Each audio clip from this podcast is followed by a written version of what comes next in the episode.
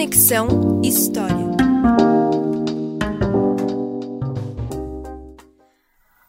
Olá, este é o podcast Conexão História.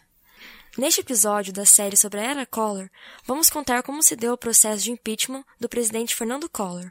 Como conversamos no último encontro, Collor passou a ser investigado por uma comissão parlamentar de inquérito após ter sido acusado por seu irmão, Pedro Collor, de desvio de dinheiro público com a ajuda de seu tesoureiro de campanha, PC Farias.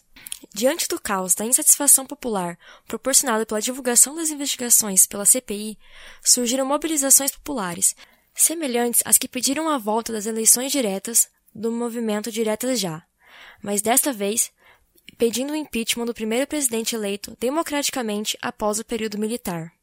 Dentro desse cenário, um movimento chamado de Caras Pintadas, organizado principalmente por estudantes, ganhou destaque e tomou as ruas do país. Em agosto de 1992, milhares de jovens ocuparam as ruas das capitais brasileiras vestindo roupas pretas e com os rostos pintados de tinta verde e amarela.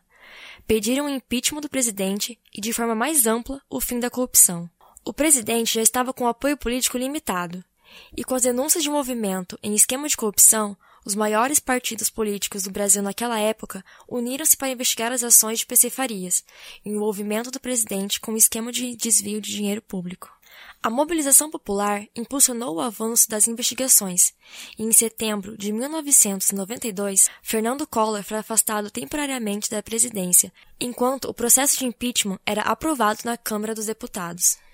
Em dezembro de 1992, o processo de impeachment foi concluído e decidiu-se pela cassação de Fernando Collor e seu vice Tamar Franco assumiu a presidência. Pouco antes da decisão, Fernando Collor renunciou ao seu cargo através de uma carta enviada ao Congresso, numa tentativa de fugir da cassação de seus direitos políticos. Contudo, essa manobra não teve sucesso e ele teve os direitos políticos suspensos por oito anos. Assim, Tão meteoricamente quanto surgiu, Fernando Collor deixava a vida pública.